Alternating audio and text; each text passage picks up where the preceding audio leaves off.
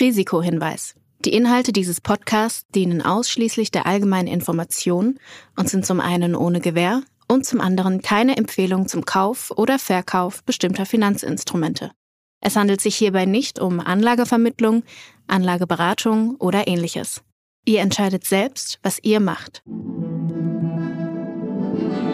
Backers Bets, der Investment-Podcast mit Jan Beckers.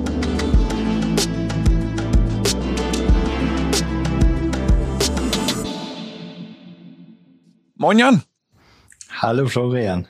Die letzten Tage waren ja insbesondere wieder sehr turbulent an den Märkten. Ähm, wir hatten große Probleme oder zumindest sehr viel Bewegung, was die Inflation anging. Und dementsprechend haben wir uns heute Verstärkung geholt durch Marcel. Äh, Marcel, magst du mal vielleicht ein, zwei Worte dazu sagen, was du bei BitCapital überhaupt machst und warum wir dich gerade zum Thema Inflation dazugeholt haben?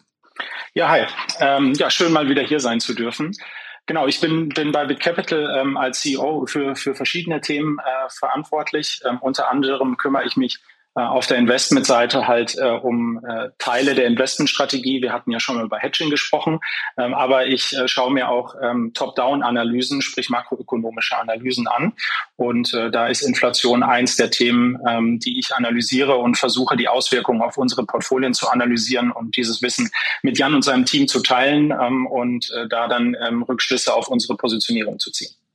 Jetzt habe ich es am Anfang nur so ganz leicht angeteasert, dass es halt viel Information oder viel Neues an der Inflationsfront gab. Aber vielleicht steigen wir da noch mal ein bisschen besser ein oder ein bisschen detaillierter ein. Jan, kannst du vielleicht mal einen kurzen Abriss darüber geben, was überhaupt die letzten Tage passiert ist? Ja, genau. Also am Freitag sind neue Inflationsdaten in den USA rausgekommen. Und es war gehofft worden, dass das jetzt so ein bisschen die Wende sein könnte, dass die jetzt äh, äh, mal niedriger sind, nachdem in den ganzen Monaten vorher die Zahlen immer höher rausgekommen waren, als letzten Endes vorher geschätzt wurde. Und äh, sie kamen am Freitag wieder höher raus, ähm, und zwar äh, auch spürbar höher. Und das hat am Ende dazu geführt, dass der Markt nochmal in seiner Breite äh, äh, abverkauft äh, wurde, also ähm, äh, entlang aller Indizes, sowohl Technologie als eben auch der S&P. Ähm, das Ganze hat sich äh, am Montag nochmal fortgesetzt ähm, und infolge eben der gestiegenen Inflationserwartungen ähm, sind auch die Erwartungen an die nächsten Schritte der FED gestiegen. Das heißt, man rechnet jetzt damit, dass sie eben noch aggressiver Zinsen erhöhen. Und das wurde jetzt natürlich vom Markt dann noch einmal aggressiv eingepreist. Warum ist die Inflation eigentlich überhaupt so ein großes Problem? Also ich würde erstmal sagen, dass das erstmal gar kein Problem ist. Ne? Inflation per se ist kein Problem, sondern aus makroökonomischer Sicht ist sie sogar gut. Ne? Ähm, man sagt halt eben, dass eine niedrige und konstante Inflationsrate, die führt eigentlich zu wirtschaftlicher Stabilität, ne? weil es führt zu Planungssicherheit, zu effizienter Allokation von Kapital in unserem System. Also per se ist das kein Problem. Ein Problem wird es eigentlich erst, wenn sie zu hoch und oder unerwartet ist. Das ist äh, das, was wir jetzt in den, in den letzten äh, Wochen und Monaten halt eben gesehen haben.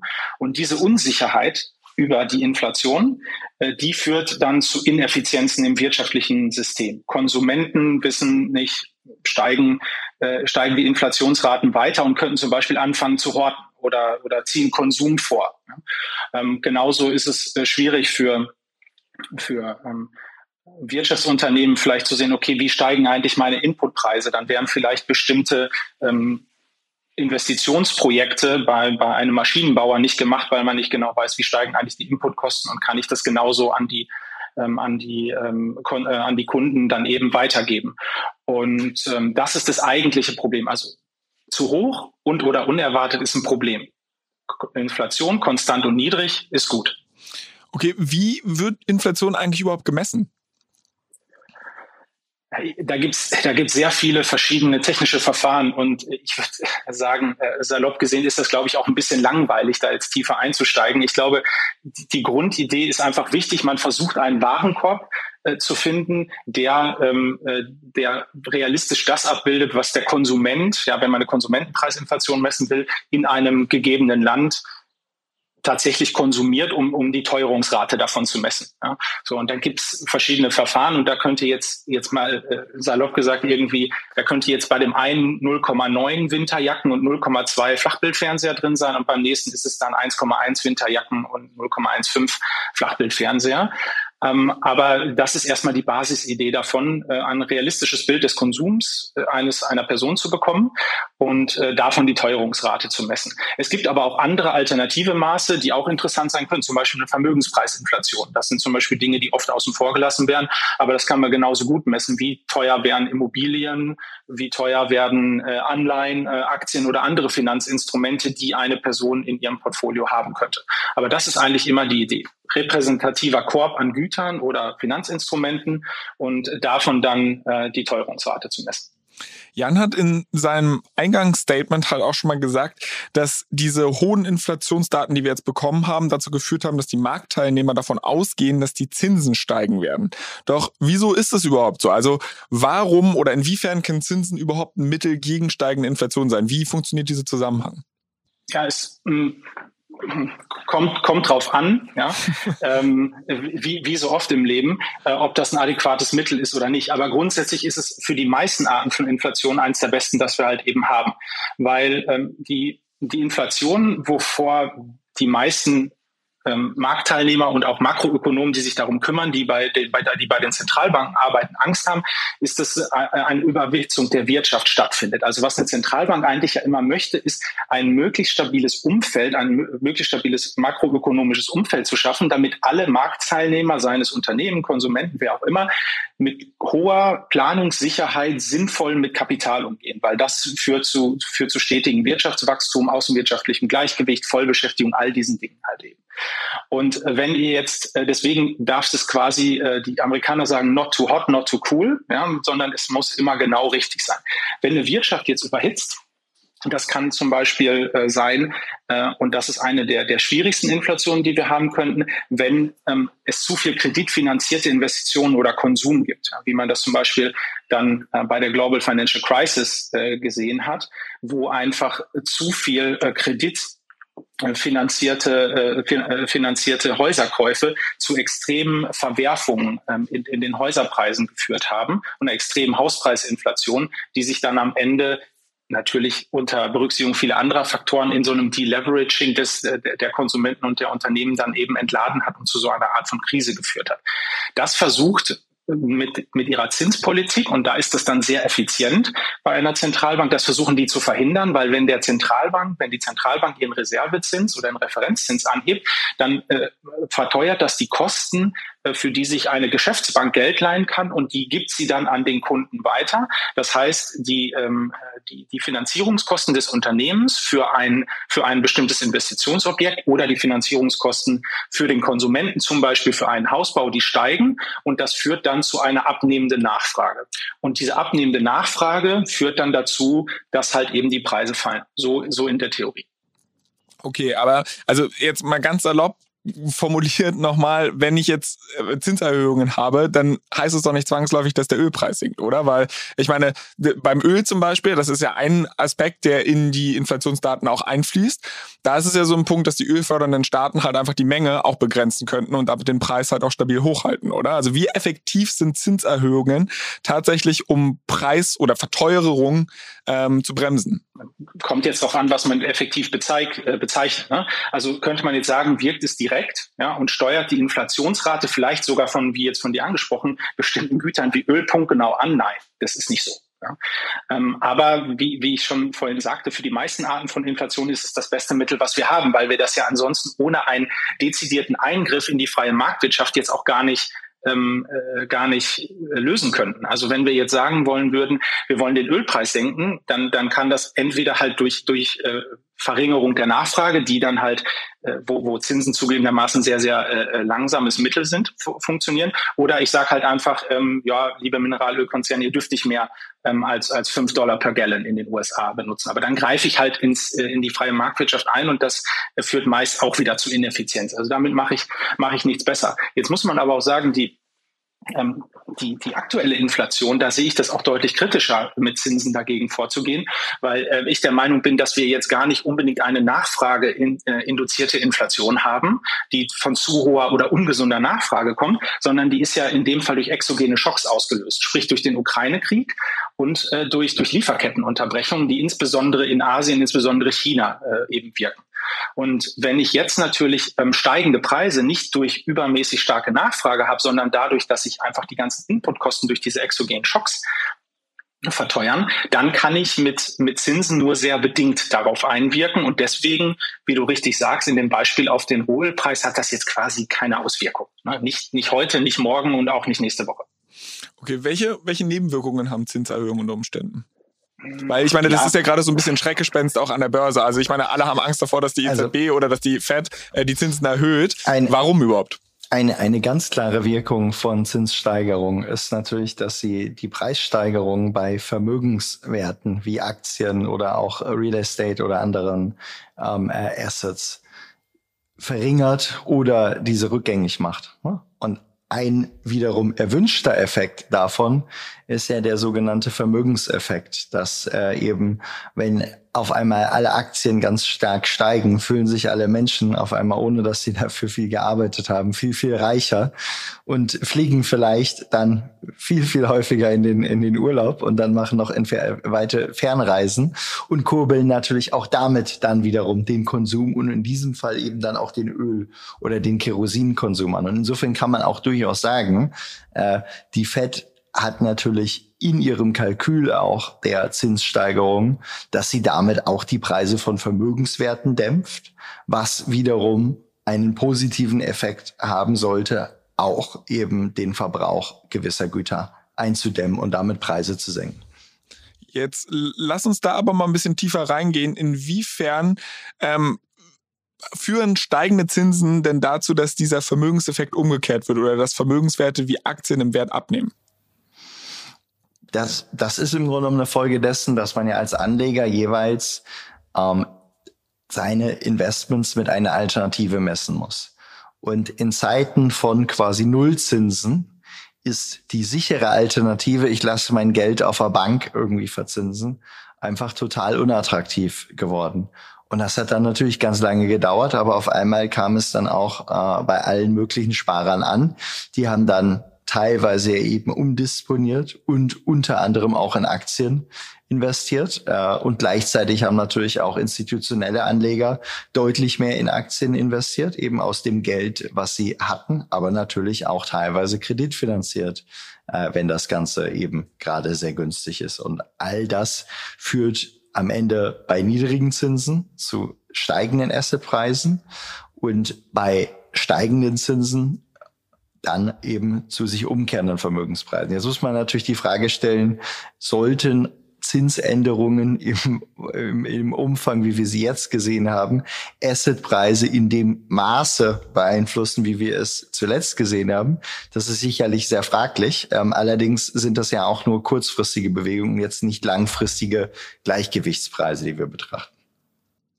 Du hast jetzt gerade auf diese Alternativanlagen als solches angespielt, ähm, dass man halt einfach sagt, okay, man hat eine Kapitalflucht, die Leute gehen aus risikoreichen Assets raus in vielleicht Staatsanleihen oder was weiß ich, weil die jetzt auf einmal attraktiver relativ werden. Aber ein Aspekt, wo dieser Gedanke auch so ein bisschen mitschwingt, ist in einem klassischen DCF-Modell. Ich habe zukünftige Gewinne, die ich irgendwie versuche zu diskontieren auf den heutigen Zeitpunkt und durch steigende Zinsen werden diese zukünftigen Gewinne weniger wert. Das ist ja auch einer der Gründe, warum Tech-Firmen häufig abgestraft werden oder schnell wachsende wachsende Tech-Firmen häufig noch stärker leiden als jetzt irgendwie Firmen, die jetzt schon sehr viel Gewinne erzielen. Was ich mich aber frage ist, du hast ja in so einem DCF-Modell nicht nur diesen Zins, der jetzt gestiegen ist, sondern durch die steigende Inflation müssten doch auch diese zukünftigen Gewinne zumindest nominell zunehmen. Also warum leiden Tech-Firmen oder schnell wachsende Tech-Firmen dann trotzdem so überproportional stark? Also sie leiden tatsächlich überproportional stark, weil einfach viele ihre Gewinne ja in der Zukunft entstehen und dann eben mit einem höheren Faktor nämlich dem Zins, abgezinst werden müssen. Das ist eben der Grund, warum man generell sagt, Long Duration Assets, das nicht nur Tech-Unternehmen sein müssen, aber es sind generell Assets, die einen großen Teil ihrer Werte eben aus der entfernteren Zukunft ziehen, die leiden äh, an der Stelle stärker. Selbst wenn sie eben, und das ist aber natürlich ein positiver Faktor, Preissteigerungen eben auch weitergeben können an ihre Kunden. Das heißt, selbst bei gleichbleibenden Gewinnen an der Stelle. Okay, dann lass uns doch aber trotzdem noch mal ganz kurz, und ich hatte das gerade so kurz gestriffen, ähm, das Krypto Thema anstreifen. Und zwar hat man ja eigentlich gesagt, also einer der Gründe, warum wir diese Zinserhebungen gerade auch sehen, ist die rasende Inflation. Und Krypto hat ja so ein bisschen auch das Versprechen gehabt zu sagen, hey, das ist eben kein inflationäres Asset. Warum leidet das so überproportional? Ja, also grundsätzlich äh, äh, sagt man es ja Krypto nach, weil eben die Menge einer ausgegebenen Kryptowährung, wie jetzt beispielsweise bei Bitcoin, vorher anders als bei traditionellem Staatsgeld besser planbar ist und festgelegt ist an der Stelle. Und deswegen, wenn Krypto jetzt wirklich schon das Geld wäre, in dem wir tagtäglich alle unsere Güter bezahlen würden, ähm, dann würde dieser Effekt auch eintreten. Ähm, jetzt ist es aber ja so, Krypto ist ja jetzt gerade in einem ganz frühen Entwicklungsstadium und wir bezahlen die wenigsten unserer tagtäglichen Güter in Krypto, sondern wir benutzen dafür wiederum noch derzeit klassisches Staatsgeld. Und insofern ist Krypto jetzt natürlich so etwas wie ein Versprechen auf in Zukunft können wir darin Güterwerte bemessen. Aktuell ist es aber natürlich einfach auch noch ein stark ein Risikoasset und deswegen kann jetzt gut Folgendes passieren, dass im ersten Teil der Phase in dem dynamischen Zyklus, in dem wir uns befinden, Krypto abverkauft wird, einfach als Teil eben dieses, wir geraten in Liquiditätsengpässe, äh, ne, wie jetzt gerade sich an diesen Tagen gezeigt haben, vor, vor einigen Tagen, wo irgendwie alle möglichen Investoren, alle Assets, sogar Gold wurde abverkauft. An diesen Tagen muss man dazu sagen, erstmal verkaufen müssen, um Cash äh, da zu haben und um sich zu deleveragen. Und später dann kann es durchaus sein, dass in einer nachfolgenden Phase dann eben, wenn so ein bisschen der erste Drang raus ist, sich genau das eben einstellt und eben dieser Vorteil von Krypto dann auch wieder zum Tragen kommt. Äh, in den letzten Wochen war jedoch das Gegenteil der Fall was wir auf keinen Fall hier als Eindruck hinterlassen sollten, ist, dass, äh, dass Jan oder ich jetzt der Meinung sind, dass das, was der Markt gerade ähm, äh, in, in, mit, mit Tech-Aktien oder mit dem Re-Rating der, äh, der ähm, Multiples dieser Unternehmen, dass er das macht, dass das irgendwie sinnvoll ist oder getrieben ist, dass da jeder Marktteilnehmer sitzt und äh, ein äh, DCF-Modell benutzt und das alles durchrechnet und jetzt zum Schluss gekommen ist, ah ja, äh, weil der äh, Zentralbankzins in den USA vielleicht ein, zwei Prozent steigt, ähm, ist der äh, entsprechende Multiple von, von einem Softwareunternehmen nicht mehr bei 14, sondern bei 4. Das, das hat nichts mit, äh, das hat nichts mit dieser Berechnung zu tun. Und, und zwei Gedanken dazu vielleicht. Das eine ist, der Zentralbankzins hat ja eine, gar nicht so eine große Auswirkung auf den Diskontsatz. Also je nachdem, welche DCF-Methode man jetzt nehmen würde, ob man jetzt eine Entity oder die Equity Method nimmt, dann rechne ich ja entweder mit einem Weighted Average Cost of Capital oder mit Cost of Equity.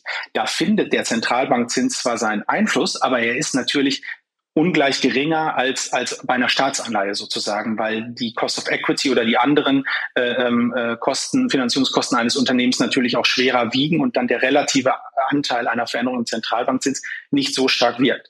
Das Zweite ist, ich kann ja, was, was momentan passiert, ist, die kurzfristigen Zinsen steigen. In einem DCF-Modell versuche ich ja genau diesen hohen Wert, den Jan beschrieben hat, ähm, der, der zukünftigen Gewinne, diese Terminal Rate, versuche ich natürlich abzuzinsen mit einem Zinssatz, der ähm, dann auch äh, entsprechend dieser Laufzeit ist, also mit einem 10- oder 15-jährigen Zins. Der ist tatsächlich gar nicht so stark gestiegen, was wir an der, an der Invertierung der Zinskurve sehen, dass halt teilweise die zwei- oder fünfjährigen Raten höher sind als die 10- oder 30-jährigen Raten. Das heißt, rational mit einem DCF-Modell und den Inputfaktoren, die uns der Markt gerade zeigt, die, den, den Preisverfall vieler Technologieunternehmen zu, äh, zu begründen, ähm, das, äh, das ist wirklich nicht möglich. Das ist, äh, oder da müsste ich sehr, sehr unwahrscheinliche ähm, äh, ähm, Exit-Multiples annehmen. Also wie viel ist ein bestimmter Cashflow, ähm, egal ob das jetzt ein Revenue-Multiple ist oder ein EBITDA-Multiple, wie viel ist das einem Marktteilnehmer wert? Und ähm, deswegen würde ich ganz klar sagen, das lässt sich nicht mit einem Modell hier herleiten, sondern das ist irrational, was da passiert.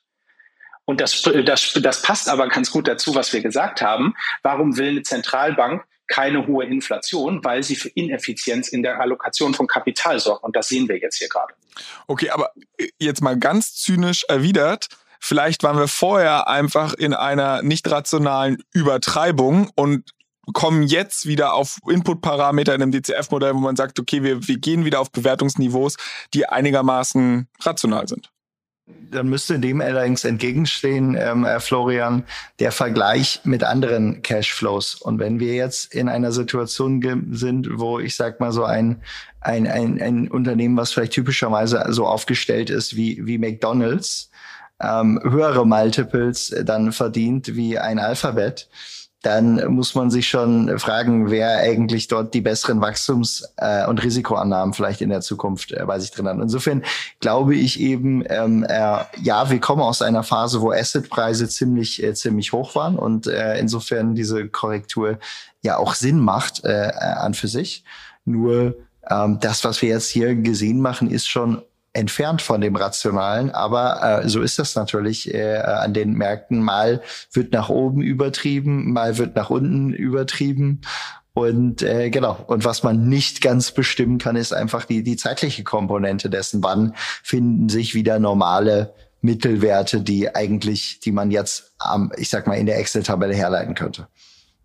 Okay, jetzt mal DCF-Modell hin oder her oder ob dieses Verhalten von Investoren rational oder irrational ist. Ich glaube, worauf wir uns einigen können, ist die Tatsache, dass die Inflation und die Sorge vor Zinsen halt gerade zu diesem Abverkauf als solches führt. Und ich stelle mir die Frage, wie positioniere ich mich jetzt als Investor? Wie positioniere ich mich da als Tech-Investor? Was kann ich da tun? Und schaue ich vielleicht nach Firmen, die besonders inflationssicher sind? Und wie mache ich das zum Beispiel auch im Tech-Bereich?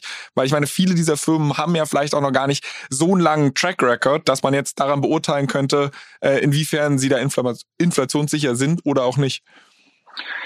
Ja, äh, das ist ein das ist ein guter Punkt, den du da schon in der in der äh, oder eine gute Unterscheidung, die du schon in der Frage machst. Ich, also erstmal, wenn ich jetzt aus der Brille eines Investors gucke, ich kann alles machen, dann äh, gibt es sicherlich Dinge, die ich tun kann, wenn ich sehe, dass die Inflation oder oder meine, äh, dass die Inflation stärker äh, stärker steigen wird, als es erwartet ist und dass das zu steigenden Zinsen führt. Da gibt's defensive Geschäftsmodelle, ähm, also nicht zyklischer Konsum, äh, Supermärkte oder sowas wie McDonald's oder so war gerade schon angesprochen. Das sind eigentlich Dinge, die in der Regel dann äh, weniger stark fallen. Coca-Cola, solche Dinge. Ähm, auch äh, konnte man sehen, dass durch die exogenen Schocks die Energiepreise mit einer hohen Wahrscheinlichkeit steigen, haben auch viele Banken, deren Research man lesen kann, haben das auch vorhergesagt. Dann ist uns als Investoren auch klar, wenn ich jetzt McDonald's kaufe und vielleicht noch äh, ConocoPhillips und Shell, dass ich dann höchstwahrscheinlich ein äh, deutlich stabileres Portfolio habe. Aber als Tech-Manager muss ich natürlich auch immer gucken, dass ich beim Mandat bleibe und nicht irgendwelche äh, Old Economy Rohölfirmen kaufe ähm, in, in einen Technologiefonds. Da habe ich ja die treuhänderische Verantwortung, äh, das so zu machen wie, äh, oder in die Inve Titel zu investieren, was ich den Leuten auch gesagt habe. Und da ist es natürlich dann schon wieder deutlich schwieriger, weil das, was einem im ersten Moment einfallen würde und was, wenn man sich die, die Marktstruktur anschaut, was tatsächlich auch passiert ist, ist, die Leute sind in das vermeintlich defensive inklusive Microsoft, Amazon, ähm, äh, Google, also in die Funkstocks reingegangen. Netflix lassen wir jetzt mal so ein bisschen außen vor. Und das hat man natürlich auch gesehen, dass das in Q4 tatsächlich noch passiert ist. Das heißt, wenn man sich kleinere oder auch unprofitable Unternehmen angeschaut hat, die hatten schon deutlich stärker mit, mit Preiskorrekturen zu kämpfen im dritten und vierten Quartal 2021 als die Titel, über die wir gerade gesprochen haben. Aber auch diese Titel sind jetzt, wie wir jetzt ja sehen, ähm, stark abverkauft worden im, im ersten Quartal und eben auch im zweiten und jetzt im zweiten sogar tatsächlich stärker als diese anderen Firmen, über die wir gerade gesprochen haben. Also war das so ein bisschen äh, so, dass es, sehr, dass es einem sehr schwer gefallen ist, ähm, einen, einen sicheren Hafen für die Assets zu finden, äh, es sei denn, man, man äh, will jetzt äh, Cash halten. Nur die Frage ist halt, wenn, wenn ich jetzt sieben, acht, neun Prozent Inflation habe, ist es dann eigentlich rational, Cash zu halten, wo ich weiß, ich mache mit hundertprozentiger Sicherheit eine Realrendite von minus neun. Das ist natürlich auch irgendwie nicht sinnvoll. Ähm, und von daher, was wir gemacht haben und, und was Jan und sein Team äh, sehr, sehr stark gemacht haben, ist eine Sache, die man auch aus der Vergangenheit lernen konnte, ist in solchen Phasen auch bei Tech-Unternehmen, aber das gilt für andere Unternehmen auch, wird viel mehr auf Profitabilität geachtet. Deswegen sieht man auch, dass Firmen, die unprofitabel waren, viel stärker abverkauft wurden als Unternehmen, die, die ähm, profitabel sind. Und was wir grundsätzlich bei BitCapital immer machen, ist, dass wir, dass wir immer diesen Path to Profitability suchen. Und da haben, äh, haben wir viel mehr drauf geachtet und versucht, diese Firmen zu, zu finden und haben auch sehr viele dieser Firmen gefunden. Durch diesen irrationalen Abverkauf ist diese Unterscheidung aber noch gar nicht sichtbar, bin ich mir aber sehr sicher, wird sie nach vorne hin werden und man wird diese Unterschiede dann viel deutlicher auch in den Returns zwischen diesen Firmen nach vorne hin sehen, wenn sich diese Irrationalität ähm, ein Stück weit ausgepreist hast, was wahrscheinlich erst der Fall sein wird, wenn wir über mehrere Wochen und Monate sich stabilisierende oder vielleicht leicht fallende Inflationsraten sehen und der Markt wieder daran glaubt, dass die, die FED und die EZB, also die Zentralbanken, die Situation unter Kontrolle haben, weil das ist das, was die Leute umtreibt, dass sie, dass, dass sie das nicht unter Kontrolle kriegen. Also die Angst ist weniger vor den steigenden Zinsen, sie ist viel mehr davor, dass die Inflation nicht unter Kontrolle kommt.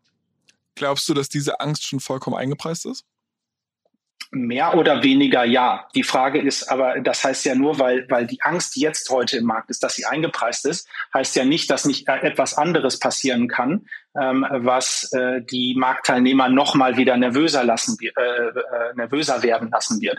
Und das ist sicherlich zum Beispiel irgendeine aggressivere Covid-Variante, die zu äh, landesweiten Lockdowns in China führen wird. Dann haben wir nämlich wieder diesen exogenen Schock, den wir ähm, anfangs besprochen hatten, der dann wieder zu unterbrochenen Lieferketten und weiter steigenden Preisen führt. Und dann ist der Zins, äh, kann der Zins sonst wo sein. Dann habe ich erstmal für den Moment äh, steigende Preise ja, wir werden es wahrscheinlich in den nächsten Wochen oder Monaten äh, sehr genau sehen. Wir werden es auf jeden Fall beobachten.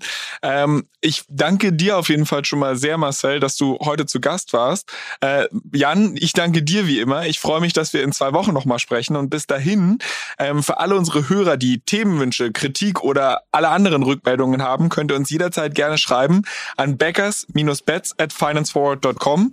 Und ansonsten, wie schon gesagt, vielen, vielen Dank euch beiden. Danke dir auch. Bis bald. Danke auch. Ciao, ciao.